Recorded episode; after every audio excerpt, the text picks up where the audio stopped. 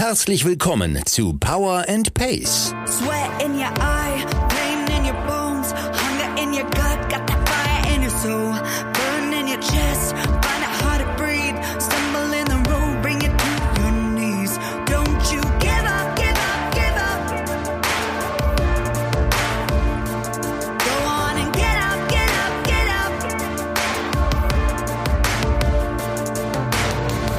Wir machen euch fit für die Saison. Mit Trainingsplänen und allem, was ihr braucht, um im Triathlon erfolgreich zu sein.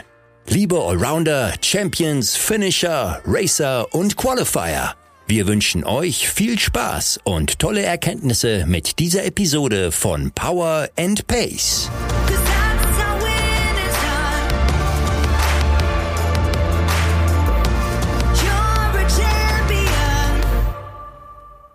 Herzlich willkommen zu einer neuen Episode von Power on Pace Triathlon Training.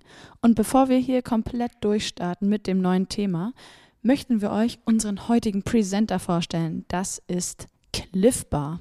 Cliff Bar Riegel sind die wohl bekanntesten amerikanischen Energieriegel aus dem Hause Cliff. Sie glänzen nicht nur mit ihrem einzigartig guten Geschmack, sondern auch durch die natürlich hochwertigen Inhaltsstoffe. Mit rund 260 Kilokalorien pro Riegel versorgen sie Athletinnen und Athleten weltweit mit den nötigen Power und unterstützen sie dabei, über ihre Grenzen hinauszugehen. Die vegetarischen Energieriegel stellen für Sportlerinnen und Sportler, die für einen gesunden Snack nicht auf Geschmack verzichten möchten, die perfekte Alternative zu herkömmlichen Müsli-Riegeln dar. Wertvolle Kohlenhydrate, Vitamine und Mineralien liefern langanhaltende Energie ohne unnötige Zusatzstoffe. Unter den sechs leckeren Geschmacksrichtungen, wie zum Beispiel Macadamia White Chocolate, findet jede Sportlerin und jeder Sportler einen Favoriten. Garantiert.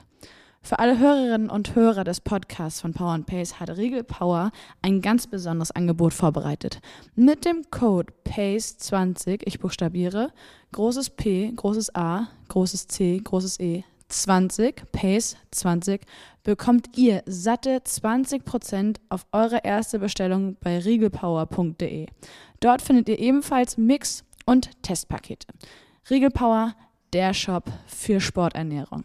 Alle Details sowie die Website und den Code findet ihr wie immer in unseren Shownotes. Jetzt wünschen wir euch ganz viel Spaß mit der neuen Podcast-Episode von Power und Pace.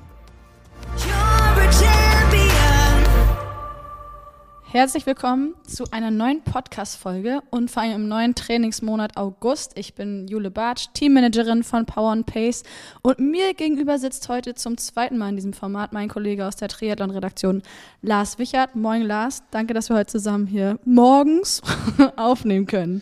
Ja, moin, hallo. Wir starten direkt ins Thema, würde ich sagen, ohne große Vorbereitung, ohne Smalltalk. Ähm, und zwar haben wir uns ja kurz ausgetauscht und festgestellt, dass es ganz hilfreich sein kann, vor allem auch jetzt zum aktuellen Zeitpunkt, mal darüber zu sprechen, wie man den Trainingswiedereinstieg gestaltet nach einer Krankheit, Erkältung, Corona-Infektion. Aus gegebenem Anlass ist das, glaube ich, absolut relevant, weil jeder von uns, uns beide ja eingeschlossen, äh, sich mal mit dieser Herausforderung konfrontiert sieht, dass man eben erkältet ist oder was auch immer und sich dann schnell die Frage stellt, wie man denn den Wiedereinstieg gestalten kann, beziehungsweise wann es an der Zeit ist, sich überhaupt mit diesem Thema Wiedereinstieg zu beschäftigen, weil man weiß, okay, jetzt bin ich vielleicht noch nicht ganz so fit, aber wie sieht's aus in einer Woche oder ähnliches. Mm, Um mal direkt, wie gesagt, einzusteigen, wie gelingt dir das, beziehungsweise hast du schon eine Strategie mittlerweile entwickelt für den Wiedereinstieg nach Erkältung, Erkrankung, Corona etc.? Ich muss ganz ehrlich gestehen, bei so Erkältungen bin ich eher nicht ganz so der Ansprechpartner. ähm, nee, also wo, wo ich schon auf jeden Fall immer drauf achte oder wo ich so ein leichtes Auge drauf habe, ist auf jeden Fall auf meine Ruheherzfrequenz. Das ist so ein Punkt, den ich schon mitnehme, ähm, den man finde ich persönlich echt ganz gut nehmen kann. Ähm, selbst wenn man sich noch nicht ganz so schlecht fühlt, das musste ich jetzt auch merken ähm, bei der Erkrankung, die ich jetzt hatte. Da hat es mir am Freitag schon die Ruheherzfrequenz ganz schön rausgehauen und ich habe mich aber gefühlt wie der junge Gott, ähm, was dann am nächsten Tag dann auf jeden Fall genau in die andere Richtung ausgeschlagen ist. Aber genau, also das Wichtigste aus meiner Sicht ist immer auf, aufs Körpergefühl hören, wenn man Daten hat, die Daten auch ähm, dementsprechend interpretieren. Also wenn die jetzt die Tage, sage ich mal, mehrere Tage komplett auseinandergehen zum Körpergefühl, dann wird es auf jeden Fall so sein, dass da auch irgendwas nicht ganz stimmt, ob es die Datenlage oder das Körpergefühl ist, aber wenn beides ganz gut übereinstimmt, ähm, dann sollte man da auf jeden Fall so ein Auge drauf haben. Bei einer Erkältung ist es für mich immer so, dass man so ein bisschen gucken muss, wie stark die Symptome sind. Wenn es so eine leicht verstopfte Nase ist, aber sonst nichts anderes mitbringt, man sich auch nicht schlapp fühlt, finde ich immer, kann man locker weitermachen. Dann sollte man eher die Belastungen weglassen, ähm, weil wenn dann Belastungen gefahren werden, ist natürlich oder auch gelaufen werden schon auch immer nochmal ein größerer Stressfaktor. Deswegen, wenn man sich bewegen will, eher so im unteren Lidbereich, wenn überhaupt. Und ähm, ja, wenn die Symptome stärker sind, äh, Erkältung mit Husten oder so, dann äh, auf jeden Fall rausnehmen. Beziehungsweise da einfach mal Pause machen. Meistens ist es ja eher so ein Ding von drei Tagen, so ja, was man, was man hofft, genau. Äh, wenn es nach drei Tagen auf jeden Fall nicht gut ist, ähm, dann würde ich immer gucken ähm, oder auch selber einschätzen, ist es jetzt besser geworden oder bleibt es gleich? Und dann, wenn man hat, eben mit dem Arzt das äh, abchecken. Also da finde ich dann persönlich auch immer ganz gut, wenn man dann einmal so die Blutwerte hat oder so, um da zu gucken, in welche Richtung es eventuell ausschlägt. Habe ich Entzündungswerte, die von irgendwoher kommen oder so. Ähm, finde ich persönlich immer ganz, ganz gut abzuchecken. Ja gut, dann können wir jetzt hier abrappen. Das war's. ich hatte mich so darauf konzentriert, das, so einzelne Bereiche abzufragen. Wir machen das jetzt einfach genauso. Ich fasse kurz zusammen von den Punkten, die du gerade genannt hast, weil das leitet eigentlich zur nächsten Frage über. Aber vielleicht können wir da einfach nochmal detaillierter drauf eingehen. Du hast gesagt, Herzfrequenz ist auf jeden Fall so ein Parameter, was du dir anguckst, vor allen Dingen Ruhepuls, ähm, Intensitätsanpassung bzw. Belastungsanpassung, eventuell sogar mal zum Arzt gehen und ein Blutbild machen lassen und Körpergefühl. Genau, also wenn, wenn wir ganz so fertig, schön zusammengefasst. Nein, also wenn wir ganz vorne anfassen, also für, für die Ruheherzfrequenz braucht man ja in dem Sinne kein, ähm, kein Gadget oder so zum Messen. Das kann man ja wirklich morgens messen, wenn man aufsteht, äh, immer die gleiche Routine haben. Einmal den Puls messen ist natürlich nochmal genauer, wenn man irgendwie ja ein Gadget hat, äh, seine Garmin oder Wahoo oder eventuell sogar ein Whoop-Band, äh, so dass da einfach viel mehr Daten noch mit einfließen. Da muss man, finde ich, immer halt so ein bisschen gucken bei Whoop oder jetzt auch bei den ganzen neuen Garmin-Sachen. Da ist es ja so, dass dann auch die Schlafdaten mit eingezogen werden. Wie war die Belastung am Vortag? Ähm, dass da so ein Gesamtbild geschaffen wird. Ähm, da muss man, finde ich, so ein bisschen vorsichtiger sein. Das ist auf jeden Fall so ein ähm, Anhaltspunkt, mit dem man arbeiten kann. Ähm, aber wenn man jetzt zum Beispiel ja, gefühlt fünf Stunden schläft, der Schlaf für einen selber gut war, dass immer der gleiche Rhythmus ist, ähm, obwohl man sieben Stunden oder acht Stunden Schlaf haben soll, aber man mit dem Rhythmus gut fahren kann und am Wochenende dann den Schlaf mehr bekommt, dann ist es aus meiner Sicht so, dass man das schon ja persönlich abwägen muss, in welche Richtung es geht. Aber gerade irgendwie so der Readiness-Faktor, äh, den, den Garmin jetzt neuerdings anzeigt, ähm, das ist schon so eine Sache, mit der man so ein bisschen spielen kann. Ähm, aber ich finde persönlich oder ich nehme es lieber immer als Anhaltspunkt so mit der Ruheherzfrequenz, weil da sieht man wirklich äh, ganz gut so den Schnitt. Da muss man natürlich auch gucken, die Ruheherzfrequenz schlägt aus, wenn ich die Nacht durchmache. Ne? Ja. Also da ist dann der Puls in der Nacht auch höher. Aber das ist finde ich für mich persönlich ein ziemlich guter Anhaltspunkt, äh, immer zu sagen, okay, bin ich ausgeruht, einmal mit dem Körpergefühl abgecheckt, Ruheherzfrequenz vielleicht drei, vier Schläge höher. Gut, ich bin später schlafen gegangen, hatte gestern einen harten Tag, habe spät trainiert. Check, ist alles in Ordnung. Ja. Aber wenn, wenn ich normal trainiert habe, normal schlafen gegangen bin, äh, morgens gerädert aufwache, ähm, ist das schon mal so ein Anhaltspunkt, wo ich vom Körpergefühl sagen kann, ah, vielleicht heute ähm, ja, letztendlich so ein bisschen lockerer sein. Ne? Also gerade so, wenn Belastungseinheiten so Mit- oder Hit-Einheiten sind, ist das ja auch eine mentale Sache, auf die man sich irgendwie vorbereiten Ja, muss. Und gerade wenn man, ähm, ja, so wie wir da einen Job haben, den man irgendwie noch handeln muss mit der Familie, Mhm. dann sind es vielleicht auch Einheiten, ähm, die dann nicht mental so hundertprozentig vorbereitet werden können. Und dann ähm, finde ich persönlich, sollte man schon entscheiden, okay, kann ich es einen Tag schieben, sehe ich es als Schlüsseleinheit, weil die Einheit dann einfach durchbringen, obwohl alle Werte mein Körpergefühl sagen, es passt nicht, äh, der Tag eventuell auch noch stressig war, dann muss man sich immer fragen, ist der Nutzen so groß, wenn ich das an dem Tag mache? Oder ist der Nutzen vielleicht besser, wenn ich den einfach einmal tausche, locker mache und am nächsten Tag in dem Sinne ausgeruht in die Einheit gehe? Das sind ja immer so Sachen, die man wirklich ähm, für sich entscheiden muss und da natürlich auch gucken muss, wie eventuell da die Kommunikation mit dem Trainer ist, ob man da mit dem Trainer auch einen kurzen Weg hat oder mit der Trainerin und da eben ähm, ja eine gute Balance findet. Aber jetzt immer alles äh, einfach durchziehen, egal wie die Werte sind, finde ich immer ein bisschen schwieriger. Ja, aber ich glaube, da gehört eine ganze Menge Mut dazu. Also ich kenne sowohl als auch, also ich finde es beachtlich und du scheinst das ja mittlerweile also gut zu können, auf dein Körpergefühl zu hören und dich auch komplett darauf zu verlassen und quasi nicht zu gucken, was im Plan steht und auf Krampf zu sagen, so mit der Familie habe ich gesprochen, keine Ahnung, eine Stunde hätte ich jetzt Luft und ich peitsche das da durch. Das fällt mir, also es wird immer besser, aber mir persönlich fällt es extrem schwer.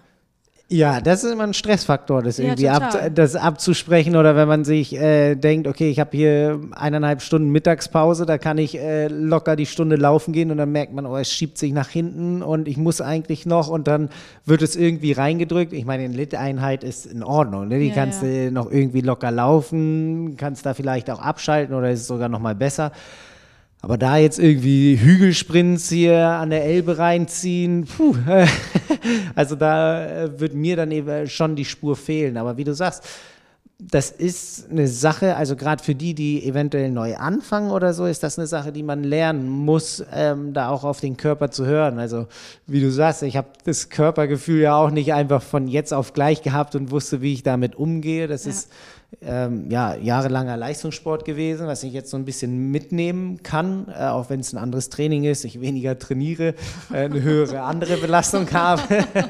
ähm, aber äh, da ist es einfach schon so, dass ich da viel von früher mitnehme und das äh, abwägen kann, in welche Richtung es geht. Und wenn man eben eventuell ein bisschen neuer in dem Sport ist, neu einsteigt, dann finde ich gerade ähm, ja eben so Gadgets als Hilfssache, die einem da vielleicht so ein bisschen mit an die Hand nehmen. Das ist ja wie ein Fahrradtacho oder so, wenn ich fahre ähm, oder mein, mein Herzfrequenzmesser, ähm, wenn der Trainer sagt, ja, geh mal locker laufen und ich überhaupt nicht weiß, was für mich locker ist, dann habe ich die Uhr, kann raufgucken, 130er Puls ist locker, das passt so. Ja. Ähm, wenn ich loslaufe, man sieht es ja, oder generell, man sieht es ja, wenn Leute irgendwie mit Sportarten anfangen, das Tempo ist oder die Leistung ist am Anfang immer viel zu hoch, weil alle immer denken, ich muss, ich muss, ich muss. Und dieses Lockere fühlt sich ja auch irgendwie kacke an oder sieht nicht so gut aus. Ne? es sieht ja alles besser aus, wenn es schnell ist. Ja, Ähm, stimmt. von, von daher würde ich da eben die Gadgets wirklich so nehmen, dass ich das so ein bisschen eben mit abwägen kann, äh, ausgleichen kann. Sehe, ähm, okay, was sagt die Uhr, was sagt meine App, habe ich gut geschlafen und dann immer ähm, eben die erhobenen Daten mit meinem eigenen Gefühl abgleichen. Und dann wird da auch relativ zügig so ein Körpergefühl entstehen, dass man ähm, schon selber gut einschätzen kann mit den Daten, die man dann eben hat. Ja, das denke ich auch. Leitet ganz gut über zu dem, was ich äh, als nächstes auf dem Zettel habe. Aber was mir auch noch einfällt, ich habe zum Beispiel so eine App für die Herzratenvariabilität, um immer mal morgens zu checken. Ich habe es jetzt ewig nicht gemacht, aber ich glaube, ich fange langsam wieder an. Aber eben auch vor dem Hintergrund, dass ich das abgleiche mit meinem Körpergefühl, wie du auch sagst. Weil mich stumpf darauf zu verlassen, also vor allem als ich die neu hatte, hat natürlich die App gesagt, ich bin bei einer 7, aber ich war noch total erkältet und dachte vom Gefühl her bin ich auf einer 2. Also wäre ich einen Teufel tun, heute eine harte Einheit mir in den Plan zu packen oder so. Also das ist schon ganz, ganz wichtig. Nur vor allen Dingen für den Anfang, wenn du irgendwie das erste Mal Berührungspunkte hast mit dieser ganzen Technik, die quasi genau weiß, wie es dir geht, ab- unabhängig von deinem Körpergefühl, finde ich, sollte man da schon mit Vorsicht rangehen. Man kann das zur Orientierung nehmen, aber besonders, glaube ich, wenn du in den Sport einsteigst und mit deinem Körpergefühl in dieser Belastungsrichtung noch nicht so vertraut bist, kann das auch sehr irreführend sein, tippe ich. Ja, absolut. Also wie, wie du sagst, ne, wenn du ähm, letztendlich die Apps, die Uhren, die Armbänder, die müssen ja alle irgendwie eine Baseline schaffen. Ne? Äh, Wenn man dann irgendwie äh, die, also ich glaube bei Garmin und Whoop ist es sogar, dass das irgendwie fast bis zu einer Woche dauert, dass man die trägt und dann die ähm, HRV da eben anzeigt, in welchem Bereich man ist. Die setzt da schon eine Baseline ähm, oder so einen Bereich, wo sie sagt, das ist in Ordnung. Ähm, Und da gebe ich dir absolut recht, wenn man da am Anfang dann irgendwie Panik bekommt und äh, ist eben auch, da muss man immer so ein bisschen abgleichen, ähm, wie der gesamte Tagesverlauf war. Ne? Also ähm, bei der Herzfrequenzvariabilität werden ja die Abschnitte zwischen den Herzschlägen genommen und ähm, desto gleichmäßiger sie, sie sind, umso schlechter ist es, Genau. glaube ich. Genau, es muss eigentlich eine ganz gute Variante sein. Und das ist, sind aber auch individuelle Werte. Ne? Also wenn ich jetzt, ich kann von mir sagen, ich habe irgendwie so eine Herzfrequenzvariabilität von 54 Millisekunden oder so und dann bin ich in meinem Normbereich oder in meinem Bereich, wo alles in Ordnung ist. Äh, wohingegen ähm, jemand anders irgendwie im Normbereich ist, wenn er 140 Millisekunden hat. Ne? Also das ist alles individuell zu betrachten und eben auch so zu betrachten, ähm, dass man immer sehen muss, wie habe ich den Tag gestaltet. Also wenn, wenn wirklich spät trainiert wird, dann ist fast klar, dass die Herzfrequenzvariabilität nach hinten raus nicht mehr so gut ist. Also spätes Training ist eh nicht so gut. Ich, Mhm. ich kann es nicht wegschaffen. ich ich brauche es in dem Sinne. Ähm, und, von- und von daher, wenn man da den Rhythmus hat, dann äh, ist es schon auch so, dass es sich in den Werten äh, widerspiegelt. Und ich weiß nicht, aber ich würde fast sagen, dass die äh, Apps da in dem Sinne auch mit ihrer QI so ein bisschen lernen, wie der eigene Rhythmus ist, sodass das da eventuell auch mit der künstlichen Intelligenz abgecheckt wird. Ähm, aber genau, Herzfrequenzvariabilität wäre auch noch so der Punkt neben der Ruheherzfrequenz. Das sind so die beiden Punkte, die ich eigentlich hauptsächlich nehme. Ähm, auch dadurch, dass es für mich relativ leicht abzulesen ist. Also Ja. dadurch, dass die Uhr das misst und gut ist. Mhm, dann ist das relativ schnell erledigt, das stimmt schon. Wir haben ja gerade schon davon gesprochen, dass man immer ein bisschen Mut braucht, beziehungsweise eigentlich immer mehr Mut, vor allem wenn man sich mit dem Körpergefühl und so noch nicht auskennt. Und ich kenne das auch von mir, dass beispielsweise vor ein paar Jahren, wenn ich dann erkältet war und wusste, oh, jetzt heißt das im schlimmsten Fall bei mir eigentlich immer, zwei Wochen bin ich raus, dann wieder Einstieg und so weiter und so fort, dass dann so ein gewisses Panikgefühl entsteht, so eine Unruhe, aber ich kann ja nichts dagegen tun, außer zu früh anfangen, dann verschleppe ich den Bums und so weiter. Das wäre natürlich das absolute, also der Endgegner, was einem so passieren kann. Vor allen Dingen, wenn du dann irgendwie noch ein Rennen vor der Brust hast und die Tage oder Wochen zählst, das ist das erste große Rennen überhaupt und wirst dann unruhig.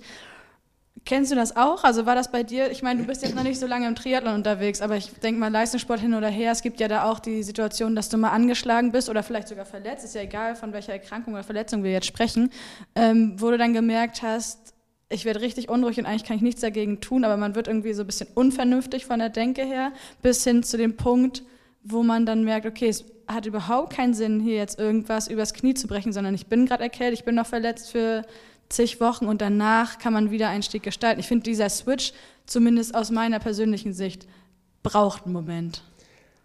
Definitiv. Äh, äh, ganz lustig, dass du sagst. Also ich würde sagen, ähm, als ich im Ruderleistungssport war, und da würde ich mal auch viele andere Leistungssportler mit einziehen, die das schon in Richtung professionelles oder Nationalmannschaft machen, da ist der Druck viel mehr im Nacken für mein Gefühl. Ja, also ähm, wenn es dann irgendwie darum ging, sich für die Nationalmannschaft zu qualifizieren, was jedes Jahr war, und man gemerkt hat, oh fuck, ey, jetzt kommt ein Halskratzen oder ich bin aus dem Trainingslager raus, Open Window ist da und ich weiß irgendwie, zu Hause ist der Teufel los, ähm, dann ist es schon so eine Sache, die so mit im Hinterkopf ist. Und da muss ich sagen, war dann auch eher so das Ding, okay, ich nehme jetzt nicht raus, die Erkältung oder das Halskratzen geht äh, auch so weg. Ich meine, das ist ja immer noch das Geringste, aber wenn dann irgendwie eine Zerrung da ist oder ähm, ich hatte mal einen Rippenbruch äh, direkt vor der Olympia-Qualifikation und dann ist es auch so, ne? dann weißt du, okay, der Rippenbruch ist da, erstmal Pause machen, Zug ist immer drauf. Ich meine, man kann dann immer noch Rad fahren, das ist in Ordnung, aber man ist raus aus dem Boot. Und dann ist es so eine Sache, so ein Randtasten, ähm, so, ja, es, es funktioniert, oh, es tut aber doch noch ein bisschen weh, aber egal. Und das ist dann, äh, ich meine, bei Jan Frodeno hat man es jetzt auch ziemlich gut gesehen. Er, er spürt im Training, da ist was, aber er will unbedingt zum Wettkampf. Hat dann vernünftigerweise rausgenommen, aber er weiß, was das dann im Heilungsprozess am Ende be äh, bedeutet. Ähm, von daher glaube ich, dass bei so Leistungssportlern auf jeden Fall immer noch mehr dahinter steckt und das noch mal schwieriger ist, da das so zu entscheiden. Ähm, wenn ich jetzt den Schwung dazu nehme zu meiner Age Group Triathlon Karriere, da habe ich ja in dem Sinne jetzt auch schon äh, in den letzten Monaten in dem Sinne alles mitgenommen. Ähm, ich glaube, da ist es immer so eine Sache, da hängt natürlich dann irgendwie das Startgeld mit dran, das man ähm, bezahlt hat. Es ist dann immer so die Frage, ähm, was sind die eigenen Ziele dort? Mhm. Und in meinem Fall jetzt mit der Challenge Rot war es so, da habe ich, ich hatte ja die Corona-Erkrankung und dann habe ich gedacht, okay, ähm, die Woche ist gut verlaufen, zwei Wochen vorher, ähm, die funktioniert auf jeden Fall noch. Ähm, dann hat mich ja quasi da die Entzündungsreaktion komplett rausgenommen.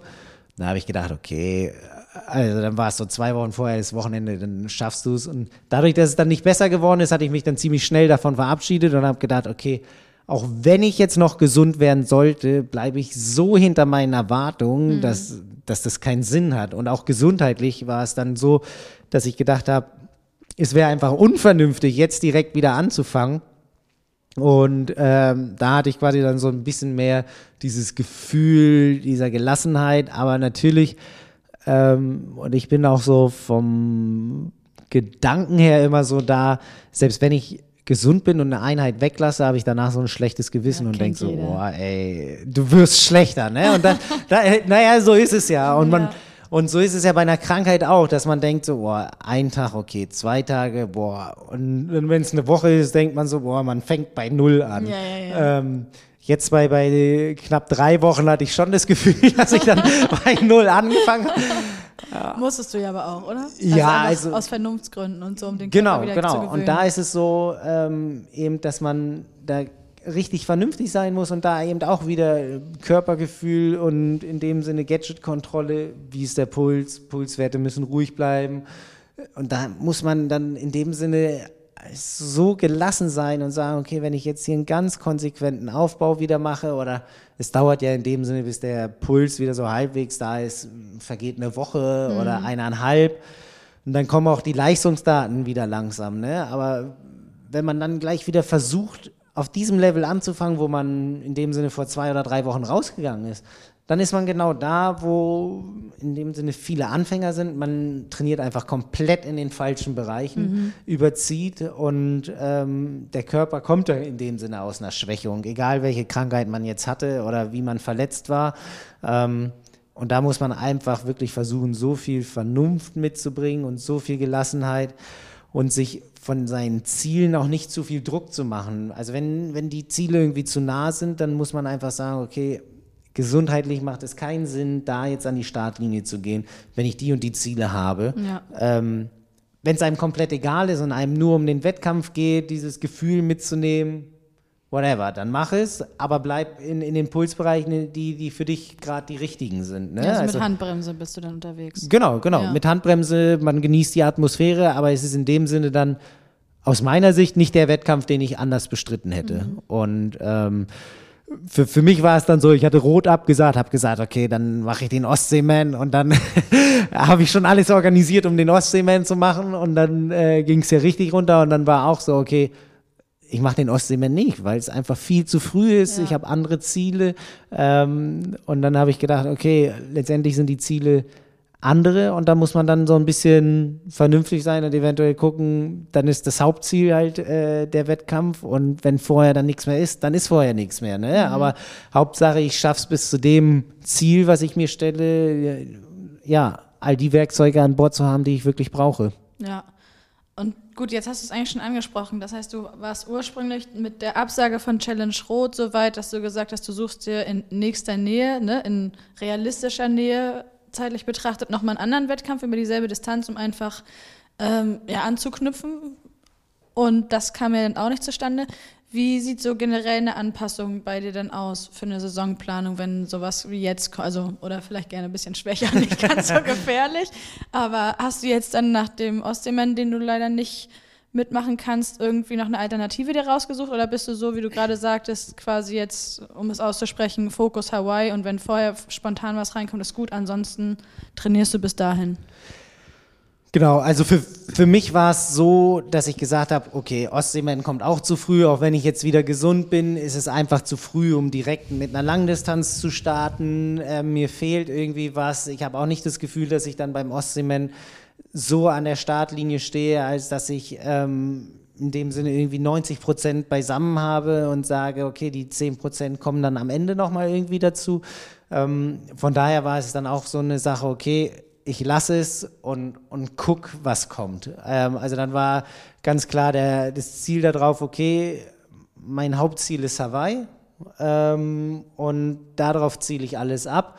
Und wenn bis dahin jetzt nur Training ist, dann ist es so. Mhm. Hab mir aber dann schon äh, in dem Zusammenhang, als ich wieder langsam mit dem Training angefangen habe, gemerkt habe, wie es kommt, ähm, habe ich schon überlegt, okay, was würde in die Vorbereitung für Hawaii gut reinpassen und wo glaube ich, dass ich mit 90, vielleicht 95 Prozent äh, meiner Leistungsfähigkeit am Start stehen kann. Ja. Ähm, so orientiert.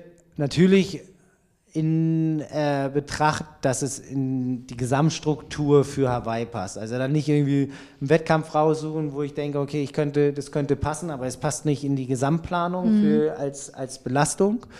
Und ähm, daher kam für mich eigentlich nur irgendwie ein Wettkampf in Frage, der wirklich in ja, möglichst dichter Nähe liegt, so vier bis fünf Wochen äh, noch von Hawaii entfernt in dem Sinne, so dass man eine Mitteldistanz als Vorbelastung macht. Ah ja, okay. Oder eventuell, ich glaube, bei mir sind es jetzt drei Wochen, aber so, dass es quasi so eine gute Vorbelastung ist, dass man noch einmal kurz äh, ein bisschen durchschnaufen kann, nochmal einen kleinen Peak setzt und dann in dem Sinne die Taper-Phase kommt. Ja. Ähm, und ich nehme den Wettkampf eigentlich, ja, um nochmal so ein bisschen Wettkampfgefühl überhaupt zu bekommen, nochmal ein bisschen Routine. Und gefühlt, um das auch nochmal so ein bisschen frei zu pusten. Also ich weiß mhm. nicht, ob du, ob du das kennst. Beim Rudern ist es richtig stark. Wenn man da in das erste 2000 Meter Rennen reingeht, dann fühlt man sich immer so, als ob der Dieselpartikelfilter da noch komplett verstopft ist und äh, alles einmal freigepustet werden muss. Und dann die nächsten Rennen fühlen sich dann schon wieder ganz anders an. Ah ja, weiß, ähm, meinst, ja. Und ähm, so erhoffe ich mir das eigentlich, dass dann so aus, aus diesem Trainingstrott einfach nochmal so ein Wettkampfcharakter kommt. Äh, auch so die, diese mentale Frische, äh, diesen Killerinstinkt mitnimmt äh, und da eben dann für Hawaii hoffentlich gut vorbereitet ist. Und sollte der Wettkampf nicht werden, dann irgendwie gucken, wie eben bei Jan Frodeno auch, positiven Sachen mitziehen, äh, die anderen einfach am Wettkampfort lassen und äh, mit der Gewissheit, äh, dass man noch vier Wochen hat oder drei Wochen und dass es dann nochmal wahrscheinlich eh ganz andere Bedingungen sein werden, ganz anderer Wettkampf. Mhm. Äh, aber so, ähm, genau, bin ich jetzt rangegangen und habe versucht, eben meine Saison dann so anzupassen, dass es eben auf meinen Zielwettkampf hingeht. Äh, wenn mein Zielwettkampf jetzt nicht gewesen wäre und mein Zielwettkampf rot gewesen wäre, dann hätte ich mir schon denke ich, einen Wettkampf ausgesucht, wozu ich einfach richtig Bock gehabt hätte. Ja. Also nicht, dass ich auf Hawaii keinen Bock ja, ja, weiß, aber dass, dass, wenn man, dass wenn einem der Zielwettkampf flöten geht, auf den man richtig Bock hatte, dann nicht irgendwie zu sagen, ja, ich mache jetzt hier einen Wettkampf, weil ich noch einen Wettkampf machen wollte, sondern würde ich mir schon was raussuchen, wo ich wirklich Bock habe, drauf hinzutrainieren, wo ich irgendwie Freude habe. Also weiß nicht, dass dann die Strecke passen muss oder die Umgebung, meine Familie ist dabei, irgendwie sowas, mhm. dass das dann ähm, in dem Sinne auch nochmal mein äh, Saison-Highlight wird und nicht irgendwie sowas Halbgares in dem Sinne damit reingedrückt, um dann noch was zu haben. Also dann würde ich, glaube ich, eher wirklich immer sowas nehmen, wozu ich richtig Bock habe, ähm, weil in dem Sinne mein Zielwettkampf ja auch sowas war. Und ob das dann irgendwie in den Winter fällt und dann Mountainbike-Rennen ist oder dann eben Laufwettkampf, weil die Marathon, äh, Triathlon-Wettkämpfe zu Ende sind, ähm, das muss man dann immer schauen, aber ähm, eben so weit bedacht, dass man da ja eben mit 90, 95 Prozent der Leistungsfähigkeit mindestens wieder am Start steht und dann nicht äh, irgendwie durchs Ziel läuft und sagt, ach ja, es, es ich, ich war ja krank. So, ja, ne? Also so, das, ja. das, das muss man irgendwie, finde ich, immer direkt aus dem Kopf rauskriegen. Nicht, dass dann irgendwie so, ja, ich war ja krank und deshalb, sondern mhm. nein, ich habe alles gemacht, dass ich hier an der Startlinie stehe und es hat noch nicht gereicht. Ja. Aber nicht, dass das dann irgendwie so als Ausrede genommen wird. Ja, ja, das finde ich auch. Also vor allen Dingen, letztendlich geht es ja dann auch darum, wir schweifen ein bisschen ab, aber dass wir uns gegenüber das begründen können. Oder denken, dass wir es müssen. Aber das ist natürlich totaler Quatsch. Anderen ist, glaube ich, im zweiten Moment dann auch egal, ob wir gesagt haben, ja, das war jetzt nicht so gut, weil ich war ja krank. Aber was wir uns dann selber erzählen, ist ja an der Stelle das Entscheidende. Und damit pushen wir uns selbst ja nicht besonders in eine gute Richtung. Genau, das ist so wie, ah, ich habe nicht trainiert, ich werde schlechter. Ja, Also, man ne, also so, da- das ist genauso. Also Ja. da, muss man so ein bisschen von diesen Ausreden wegkommen. Ähm, und klar, wir sind jetzt ein bisschen abgeschweift, aber das gehört ja so im Gesamtprozess so ein bisschen dazu, wenn es so die Krankheit betrifft. Ähm, und ich finde immer, wenn man an den Start geht, dann Genau, man kann sagen, okay, ich war krank, vielleicht spielt es mit rein, aber es ist keine Ausrede, weil sonst kann ich auch sagen, dass ich den Wettkampf ja gar nicht mache, weil ich weiß, dass es so ist. Ja. Da, wenn die Spur belegt ist, schon vorm Wettkampf, so ja, ich teste mal, aber dann ist die Spur im Wettkampf nicht frei. Nee, das ist richtig. Und du hast es ja vorhin auch schon gesagt, was auf jeden Fall hilft, und das kann ich auch sagen, auch wenn es mich glücklicherweise in diesem Jahr nicht so heftig erwischt hat wie dich, aber ich hatte ständig irgendwas, das ein gewisses Maß an Gelassenheit auf jeden Fall dazu beiträgt, dass du im Endeffekt doch immer noch einen guten Wettkampf machen kannst. Also vielleicht keine Bestleistung, aber alles ist möglich rein theoretisch. Glaube ich, wenn die Einstellung stimmt, dann kannst du auch mit einer schlechten Vorbereitungssaison immer noch abliefern. Klar, es gibt ja Notfallpläne. Ja, Ähm, nein, absolut. Also das, das ist ja dann auch ähm, die Anpassung, die man mit seinem äh, Trainerinnen-Team macht. Ne? Ja. Also da gibt es ja genügend Sachen, wie man das dann irgendwie anpassen kann. Ich meine, Anne Haug ist auch ein super Beispiel äh, mit Hawaii, die ewig lange nicht laufen konnte und Ja. dann da ist und äh, richtig einen raushaut. Ähm, wenn man das, was man trainieren kann, genau so macht, dass man es in dem Sinne zu 100 Prozent erfüllt und eben keine irgendwie zwischengedrückten Sachen sind. Und da kommen wir wieder hin, dass man eben auf sein Körpergefühl hören muss und auch auf seine gesamte Tagesplanung und wie alles aussieht.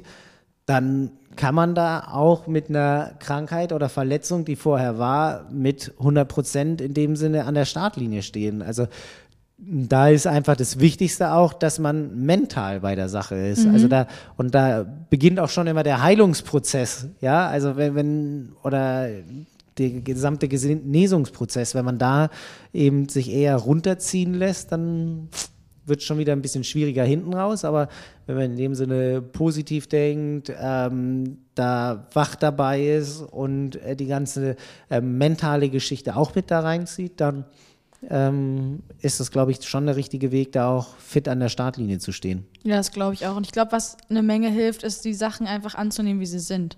Also sich, ne, um mal darauf zurückzukommen, was ich vorhin angesprochen hatte, was du meinst, was du auch kennst und vor allem, wo der Druck dann größer ist im Leistungssport, du kannst es ja nicht ändern. Also in dem Moment, wo die Verletzung da ist oder die Corona-Infektion oder die Erkältung, was auch immer, und das ist langwierig oder eben nicht, du kannst in dem Moment nichts machen, außer quasi deinem Körper und deinem Geist das Beste tun, was in dem Moment möglich ist und die Sache hinnehmen, wie es ist.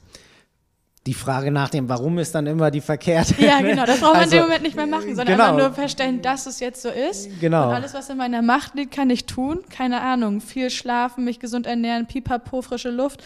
Aber alles andere liegt quasi in der Hand des Körpers beziehungsweise in der Hand der Erkältung. Das braucht halt so lange, wie es braucht. Ja, also äh, da kommt dann eher die Frage des Wie. Also, Mhm. wie schaffe ich es, dass ich wieder schnell an der Startlinie stehe und nicht, oh, warum hat es mich getroffen oder Ja, warum oh hat es mich ja. schon wieder getroffen? Warum kann ich nicht trainieren? Sondern ähm, es, es gibt so einen ganz guten Spruch, ähm, so wird es das Boot schneller machen im Rudern. Also Mhm. egal, was ich tue, man kann es jetzt zum Beispiel auf einen Triathlon beziehen, ähm, dass man einfach sein Handeln so betrachtet, dass es mich im Triathlon schneller mache, äh, macht. Also wenn ich jetzt äh, abends zwei Bier trinke, ja, wird es das Boot schneller machen oder äh, nicht? Ja, das sind dann einfach immer so Abwägungssachen und die kann man ja äh, in alle Bereiche mit reinziehen. So, wenn, wenn ich jetzt zu früh in die ähm, Belastung reingehe, wird es mich schneller machen im, im Triathlon, auf dem Rad, beim Laufen ähm, oder ist es eher hinderlich? So, Ja. Und das sind dann eben so die Sachen des Wie, äh, was kann ich machen, ähm, um ja eben so an der Startlinie zu stehen, dass ich alles beisammen habe. Voll gut. Was machst du denn, um deine Gedanken so zu ordnen, wie du es zum Beispiel jetzt gerade erklärt hast, und dann einen Plan zu schmieden, um wieder einzusteigen? Jetzt bin ich gespannt. Oh, welche Gedanken mache ich mir? Also, äh, natürlich. Die, die erste Frage ist, warum hat sie mich getroffen? Und rein in Opfermodus. das war das erste Ding. Nein, letztendlich auch. ähm, das ist auch so, jetzt bei der Corona-Erkrankung, die mich ja zum Glück nicht außer Gefecht gesetzt hat, ähm, so dass da Herz und Lunge bei mir gut waren, haben auch immer alle gefragt, so, ja, weißt du, wo du es her hast?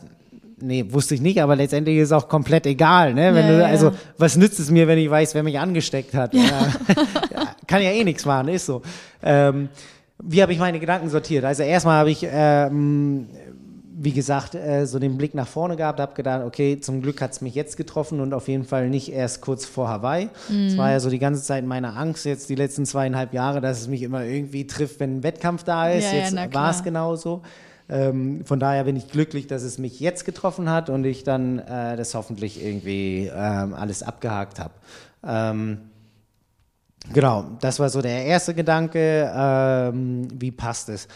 Dann, gut, du machst jetzt erstmal Pause, war so die, der zweite Gedanke und dann habe ich mich sortiert, okay, wie kann ich anfangen? Dann war auch der, der Austausch in dem Sinne ähm, mit meinem Coach zusammen, ähm, wie könnte es wieder losgehen? Und dann habe ich ihm auch gesagt, oder, oder wir haben zusammen entschieden, ähm, dass wir da in dem Sinne mein Gefühl mit dem ärztlichen Rat abgleichen. Also ähm, ich hatte da ja schon oder war auf jeden Fall auch so in ärztlicher Betreuung, dass ich da ähm, oder ich kenne den Arzt quasi schon aus Rudererzeiten, ähm, so dass der mich auch kennt und ich kenne ihn, so dass wir da ähm, ein ganz gutes Verhältnis haben und schon gemeinsam abgleichen können, in welche Richtung es geht. Also Ja.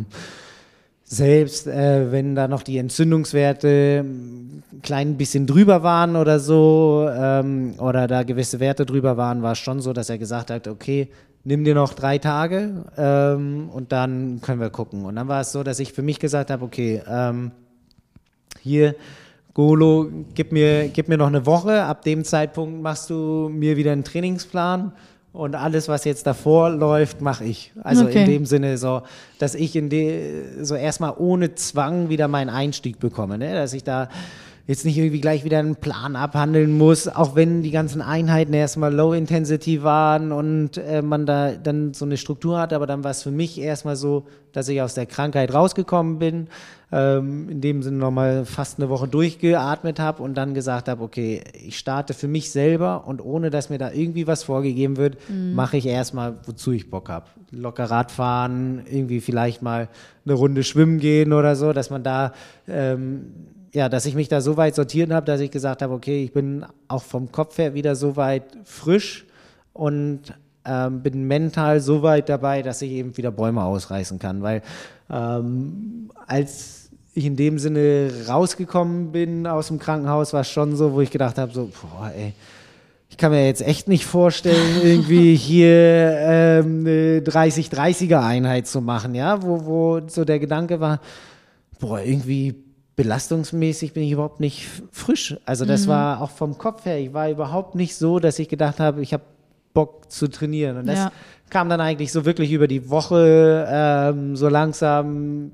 Ich habe wieder Kraft gefasst, so mein, mein Alltag hat wieder gepasst. Ich war in dem Sinne nicht mehr so direkt in die Zwänge von anderen reingedrückt. Ähm, und dann kam da eigentlich so dieses Gefühl wieder ähm, und auch so die mentale Frische, so, boah, ich habe richtig Bock jetzt eigentlich mich wieder zu belasten oder an die Grenzen zu gehen, die ich kenne. Ähm, und habe dann eben nachdem ich dann gesagt habe, okay, ich habe den Einstieg geschafft für mich selber, ähm, mich eben dann wieder mit dem Coach hingesetzt, gesagt, okay, ähm, lass uns hier überlegen, wie es aussieht, schreib mir den Plan und ich suche mir dann quasi meinen Wettkampf aus.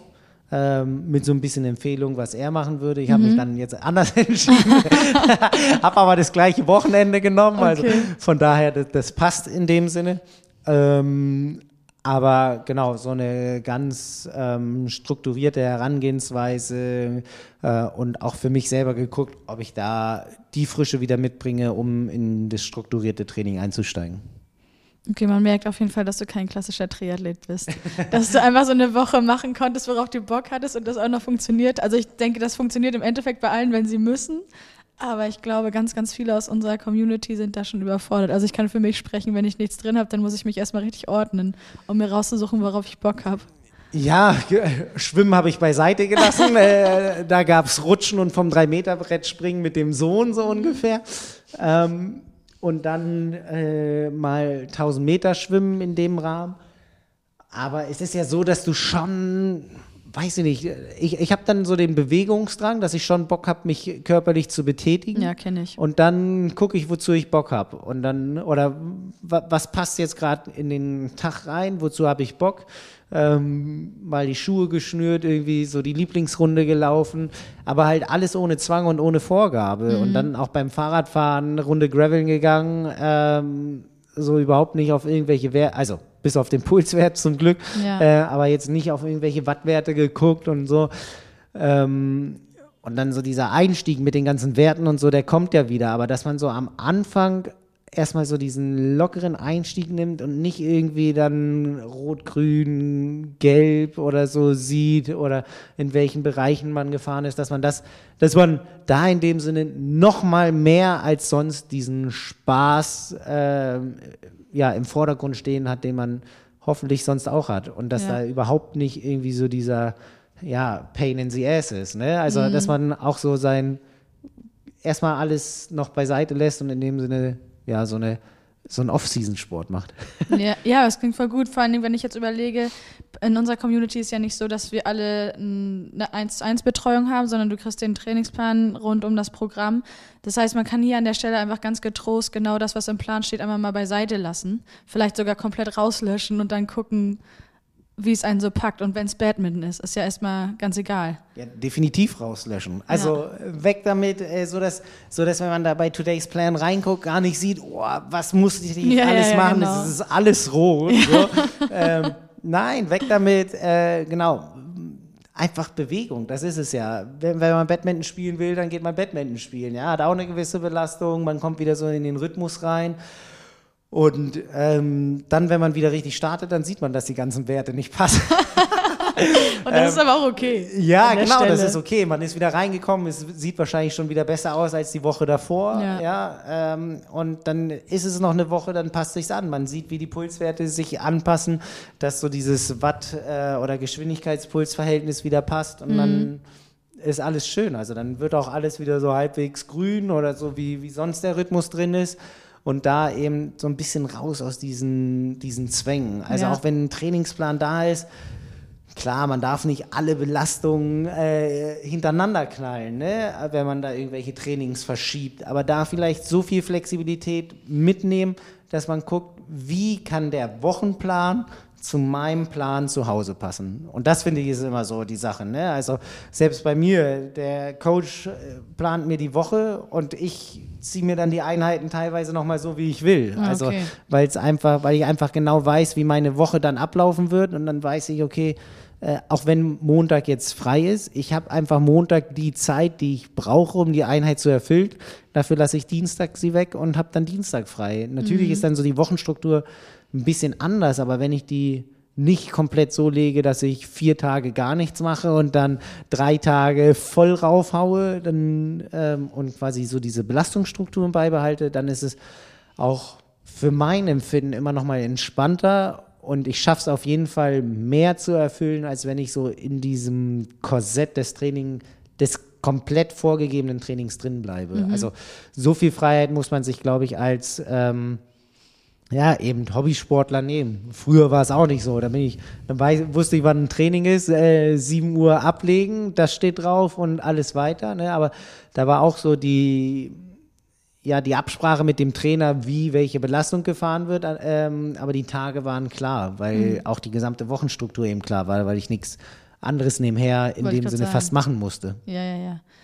Du hast jetzt schon erzählt, wie du den Wiedereinstieg gestaltet hast. Wann weißt du denn normalerweise, dass jetzt wieder der Zeitpunkt ist, dass man wieder ein oder dass du wieder einsteigen kannst? Weil was passiert? Ganz weil- gute Frage auch an der äh, Stelle. Ähm, Ja, wenn es eine Erkältung ist oder so, eben äh, daran, wie die Herzfrequenzvariabilität oder die Ruheherzfrequenz sich verhält. Das sieht man wirklich ziemlich deutlich, gerade wenn man ähm, eine längere Baseline hat oder so. Ja. Da sieht man, der Ausschlag geht runter, die Herzfrequ äh, Ruheherzfrequenz gleicht sich an, die Herzfrequen äh, Herzfrequenzvariabilität ist wieder im Normbereich. Und ähm, vom Körpergefühl eben so, keine Ahnung, bei Husten, Schnupfen, dass ich morgens aufwache, meine Nase frei ist oder ich nicht eben diesen Morgen, das morgendliche Abhusten habe. Das sind alles dann so die kleinen Punkte, die dazukommen. Und wenn du das eben auch noch so betrachtest, die mentale Frische. Also häufig, häufig ist ja auch so, dass man, wenn man ja erkältet oder krank ist, dass man dann eh so ein bisschen träger ist und nicht ganz so Bock hat, äh, irgendwas zu machen. Und wenn, ja, wenn die Komponente eben auch mit dazukommt oder wieder zurückkommt, dann weiß ich, okay, ähm, heute oder morgen kann ich in dem Sinne wieder Bäume ausreißen. Aber das ist dann halt auch immer wieder die Frage, wie lange war man raus? Ne? Ähm, ersten zwei Tage immer eher ein bisschen ruhiger und dann ähm, eben die Werte mit angleichen. Aber wenn, sag ich mal so, die, die Ruheherzfrequenz, daran kann man schon so ein bisschen abmachen, nicht weiter als zwei bis drei Schläge von dem Normalwert entfernt ist. Ähm, so zwei Schläge ist schon ein bisschen besser, so eine gewisse Varianz ist ja drin. Aber wenn die dann wieder so in dem Bereich reinkommt, dann ist es schon wieder so, dass man loslegen kann.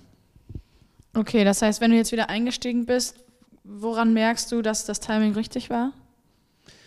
Dass ich auf jeden Fall nicht gleich wieder krank werde bei einer Ja, Erkältung das- oder so. Das ja, ist Offensichtliche. ähm, genau, dass die Ruheherzfrequenz auch unten bleibt. Mhm. Wenn ich zu früh einsteige, dann geht die gleich wieder hoch. Der ganze Körper hat dieselbe Reaktion wieder.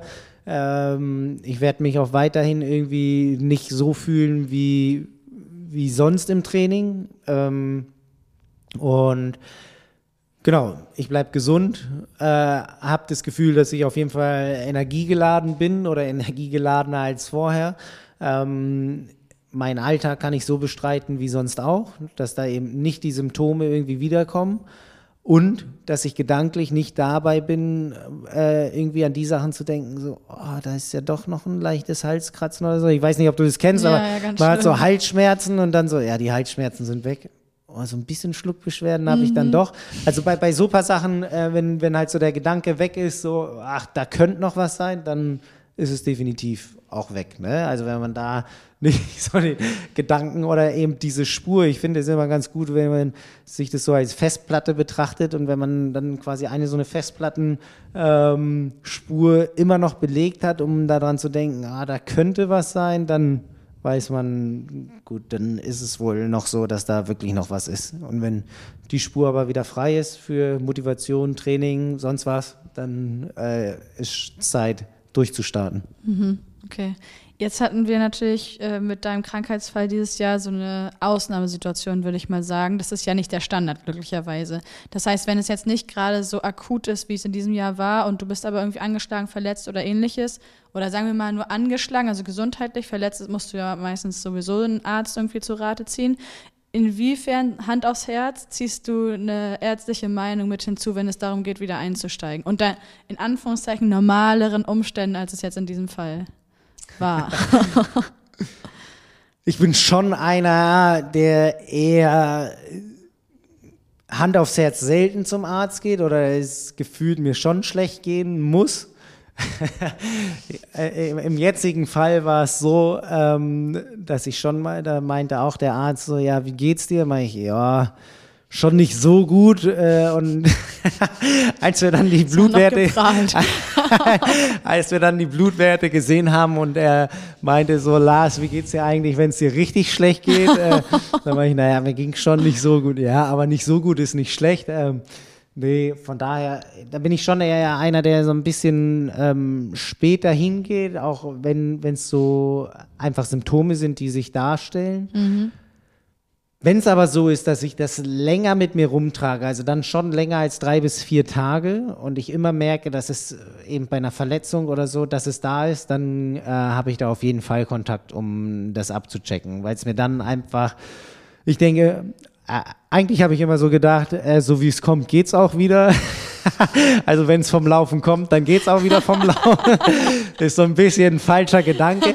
Deshalb, Deshalb ähm, ist es schon so, gerade äh, in, in so ein paar Geschichten, wenn ich das Gefühl habe, dass es drei, vier Tage bleibt, dann äh, wird da der Arzt konsultiert. Aber nicht so, dass ich irgendwie Schnupfen habe und dann direkt dastehe. Also da denke ich mir schon, okay, ein bisschen Trainingspause oder Low Intensity, dann äh, ist es auch wieder weg. Wenn es dann weiterhin da bleibt und ich eben dieses Gefühl habe, es geht nicht so, wie es gekommen ist, dann ähm, bin ich da auf jeden Fall beim Arzt und ähm, check das mit ihm ab. Und da finde ich persönlich, äh, ist wahrscheinlich auch bei mir so ein bisschen der Glücksfall, dass ich da einfach jemanden habe, der mich schon länger kennt, der meine ganze Sportgeschichte kennt und das eben auch in die Richtung abwägt. Also ähm, wenn es jetzt äh, der Zielwettkampf mit Hawaii ist und ich irgendeinen Ziepen habe und er dann kommt und sagt, ja, wenn du den jetzt nicht hättest, dann würde ich sagen, mach Pause. Aber so könntest du es machen, weil es der Zielwettkampf ist, dann würde ich wahrscheinlich sagen, okay, dann machen wir das, Ja. äh, weil es der Zielwettkampf ist. Ähm, und ich auch so weit frei bin, dass er sagt, ich kann das machen. Ähm, aber man muss da schon auch immer, ja, in dem Sinne auf die Expertenmeinung dann hören, ne? wenn da heißt, okay, Klar, kannst du machen, aber danach kannst du nicht an die sportliche Karriere denken oder danach geht es auf jeden Fall nicht mehr weiter. Dann ist es vielleicht so, dann lasse ich man dann, dann, dann es doch lieber, weil dafür ist mir so die, die sportliche Betätigung doch zu lieb. Ja, gut, das kann ich nachvollziehen. Ich habe noch zwei Punkte und dann sind wir mit dem heutigen Thema eigentlich soweit durch. Wenn du jetzt davon ausgehst, dass es ne, normal ist jetzt hier in dem, in dem Fall immer ein bisschen schwierig, aber du hast einfach eine Erkrankung, Erkältung, was auch immer. Was hilft dir dabei, währenddessen, während du schon deinen Plan schmiedest, wie du wieder einsteigen kannst und so weiter, geduldig zu bleiben? Oder bist du geduldig? Das wäre vielleicht so eine Frage, die man voranstellen kann. Nee, ich bin nicht geduldig. Ich bin ungeduldig. Ich bin Lars und ich bin ungeduldig. Hallo, ich bin Lars, 35 Jahre alt und absolut ungeduldig. ähm, was hilft mir dabei, geduldig zu bleiben? Halt auch so die Punkte, die wir vorher besprochen haben. Ne? Ähm, es ist schon so, dass man eben nicht daran denken sollte, ähm, wenn ich jetzt zwei Tage ruhig mache, dass es dann komplett hinüber ist mit meiner Leistung, Ja. sondern dass eben ähm, da eher der Gedanke hingehen soll, dass wenn ich jetzt anfange weiter zu trainieren, dass es mich eher in ein noch tieferes Loch bringen kann. Ja, das ist so die die Geduld, ähm, die ich mir da hole, dass ich mir denke, okay, auch wenn es mir extrem schwer fällt, die Füße zu, still zu halten, ich möchte mein Leistungslevel behalten, darum gehe ich jetzt nicht trainieren. Ja? Ja. dass da so dieser Gedanke da ist. Ist absolut schwer, fällt mir auch schwer, weil ich dann schon eher der bin, naja, so ein bisschen äh, Lit-Training und gucken, wie es ist, ähm, wie sich der Puls verhält. Aber da ist schon ähm, der Punkt da, dass es mir in dem Sinne die Geduld gibt und dann ja einfach im Alltag so ein bisschen ablenken. Also dann vielleicht einfach mehr was mit den Kindern machen. Die freuen sich auch. Dass man sich da eben, wenn, wenn man so stark strukturiert ist, ähm, dass die Einheiten immer an den gleichen Tagen oder immer an den gleichen äh, Slots sind, dass man sich dafür dann was anderes reinlegt, ähm, so dass man dann nicht unbedingt äh, gleich dieses Gefühl hat, so, oh, jetzt habe ich meine drei Stunden Radeinheit und weiß gar nicht, was ich mit mir anfangen soll. Ja. Und ja, dass man sich da eher so ein bisschen, ja, nicht Ablenkung, sondern einfach Alternativen sucht, die gut sind. Ja, ich sag mir auch immer, wenn ich dann Zeit habe, weil ich nicht trainieren kann, dann habe ich plötzlich Zeit eben für die Dinge, die ich sonst nicht schaffe oder die ich sonst gerne machen wollen würde, aber da stehen eben drei Stunden Rad oder ähnliches. Ich finde, so kann man das auch sehen. Ja, Haushalt ist immer zu tun. Super, klasse. Da vergeht die Zeit auch wie im Flug. Ja, da kann man dann ruhig länger krank sein. Nein, aber äh, genau so ein paar Sachen. Also, dass man da einfach äh, den, den nicht diesen Kopf dafür hat, äh, so, oh, ich verpasse was, sondern dass man eher ja was mitnimmt, was eben die Frische bringt und da auch wieder die mentale Frische. Also weiß ich nicht, fahr ans Meer, geh in den Wald, äh, ja, dass man so ein bisschen achtsamer unterwegs ist, äh, gerade in den Punkten. Ähm, und dieses Achtsame hat ja dann auch was mit dem Körpergefühl zu tun. Und das sind die Punkte, die man sich da einfach mitnehmen muss, äh, um da auch geduldig zu bleiben und die Füße stillzuhalten. Auch wenn es extrem schwer fällt, ich kenne das. Ja, ja, also Wahnsinn. Aber ich glaube, es ist auch einfach ein Lernprozess. Letzten Punkt, den ich drauf habe, ist, dass wir eigentlich davon ausgehen können, die Devise lautet gewissermaßen, im besten Fall bleibt man einfach gesund und tut alles dafür, dass man sich möglichst nicht verletzt, weil man ähm, Instruktionen befolgt etc. und immer auf 100 Prozent bleibt, beziehungsweise wenn man das eben nicht ist, auf seinen Körper hört und man einen Gang runterschaltet.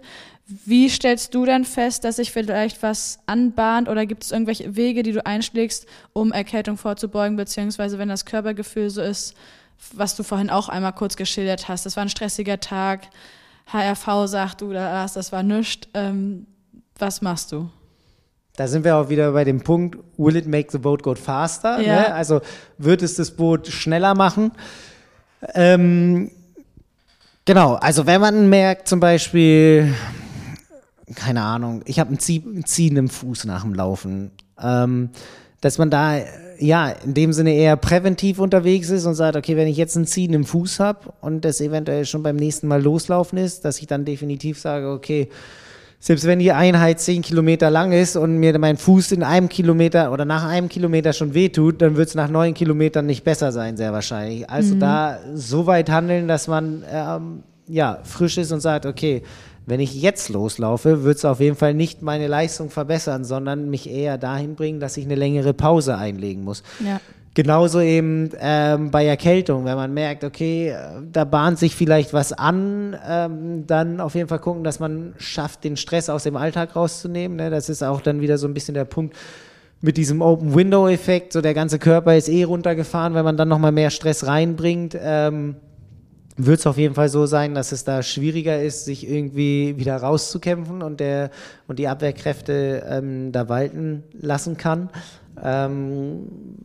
Bei Schnupfen und Erkältung, gut, muss man dann nicht sagen, ne? Mütze, gut, im Sommer jetzt nicht unbedingt, ne? Aber Haare föhnen nach dem Schwimmen. Haare föhnen nach dem Schwimmen, raus aus dem Zug, ähm, also aus dem Luft, raus aus dem 9 Euro Luftzug, auch wenn man hier ein 9-Euro-Ticket hat. Aber auch beim 9-Euro-Ticket, da muss man dann überlegen, ne? wenn, wenn ich sowas habe, stelle ich mich in den äh, komplett überfüllten Zug oder versuche ich eher diese Menschenansammlungen zu vermeiden? Ja. Ähm, äh, genau, trink vielleicht mal einen Tee, äh, also all die Sachen, die generell eh schon gut sind oder die man macht, äh, wenn man da zum Beispiel sich erkältet ähm, oder eben so Halsschmerzen in, in Anmarsch sind, dass man da schon vorher versucht, dann ähm, präventiv einzuwirken und sich nicht erst ähm, davon überraschen lässt, dass jetzt die Halsschmerzen wirklich richtig da sind und ich gar nicht mehr schlucken kann.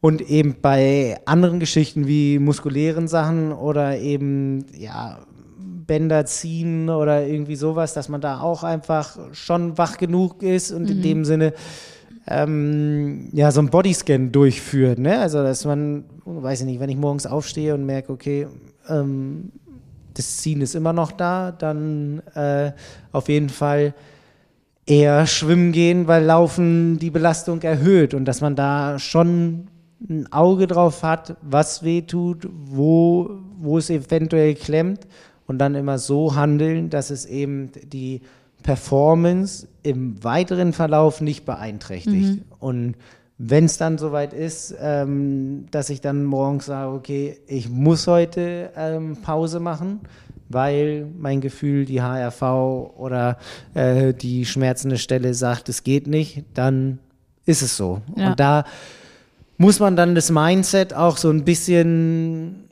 ja, dazu trimmen, dass man eben diese Ruhe bewahrt und es nicht ähm, immer auf Biegen und Brechen hin schaffen möchte, sondern eventuell dann so den Blick nach vorne hat und sagt, okay, ähm, wenn nicht dieser Wettkampf, dann der nächste und da stehe ich dann aber fit an der Stelle, weil ich habe alles dafür gemacht, dass ich da schnell sein werde.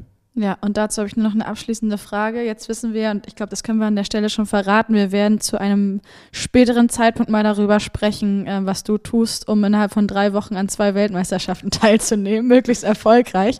Jetzt äh, als allergrößter Wettkampf in nächster Nähe, nächster Nähe, obwohl es schon wieder fast bald, ist ja Hawaii bei dir auf der Agenda. Was machst du denn, um bis Hawaii möglichst gesund durchzukommen? Weil ich überlege auch gerade die ganze Zeit, welche Sicherheits Sicherheitsvorkehrungen, Gesundheitsvorkehrungen ich treffe, in welchem Maße vor allem. Oh, Ich finde es immer schwer. Ich bin insgesamt jemand, der ja versucht, da in dem Sinne sein Leben, seinen Alltag so zu gestalten wie immer. Also dass ich da gar nicht irgendwie und da finde ich es wieder so dieser Punkt, dass ich da so in Zwänge reinkomme, Ja. dass ich so denke, oh, ich muss mir irgendwie so häufig die Hände waschen, so und so häufig desinfizieren, äh, Ansammlungen vermeiden etc. Ich glaube, wenn man da mit einem gewissen Maß an normalen Handeln in dem Sinne, ja, sich dem Wettkampf widmet, natürlich kurz vorher äh, auf Hawaii oder so oder mit dem Flug dahin ist es natürlich nochmal so eine ziemliche Komponente. Und da ist aber dann auch wieder die Sache äh, mit einem gesunden Verstand, auch wenn es vielleicht keine Pflicht sein wird, im Flugzeug eine Maske tragen, ähm, sich auf dem Flughafen eher dicker anziehen, weil es immer kalt ist mit Klimaanlagen. Ähm, all das sind Punkte, die, die werde ich direkt vorher beachten Ja. äh, oder Richtung Anreise. Gerade mit der extremen Zeitverschiebung, ähm, genügend Schlaf, ähm, jetzt nicht unbedingt früh schlafen gehen, aber so, dass ich mich an die Zeitzone direkt anpasse. Ich muss mal gucken, eventuell, ähm, dass ich äh, hier schon ein bisschen dahingehend verschiebe, weil ich auch nicht so extrem früh anreise ähm, und eben versuche hier äh, die Wochen so zu leben, wie ich sonst auch lebe, ohne dass ich mich da in ein Korsett drücke und eben ähm, ja den Spaß bei der gesamten Sache beibehalte. Und ich finde, sobald, sobald eben da irgendwie ein Zwang dazukommt und man nicht mehr diese Freiheit hat, da wird es dann, finde ich, für, für mich schon immer wieder ein bisschen schwieriger. Also ähm, von daher, die, die Punkte nehme ich mit. Oder so werde ich mich darauf vorbereiten und ähm, bin da sehr zuversichtlich, dass ich da auch äh, fit an der Startlinie stehen werde. Ja, sehr gut. Perfekt. Ich danke dir.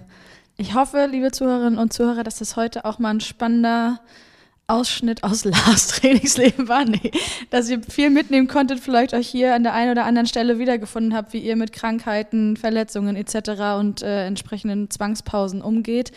Wenn ihr Fragen habt, dann meldet euch gerne jederzeit. Folgt uns auf Instagram unter power.pace. Und ich bedanke mich, wie gesagt, bei dir, Lars, für das coole Gespräch. Ich glaube, es war sehr aufschlussreich und bei allen Zuhörerinnen und Zuhörern viel Spaß beim Training und bis zum nächsten Mal. Macht's gut. Ich bedanke mich für die Einladung. Ciao. Sweat in your eye, pain in your bones, hunger in your gut, got that fire in your soul, burn in your chest, find it hard to breathe,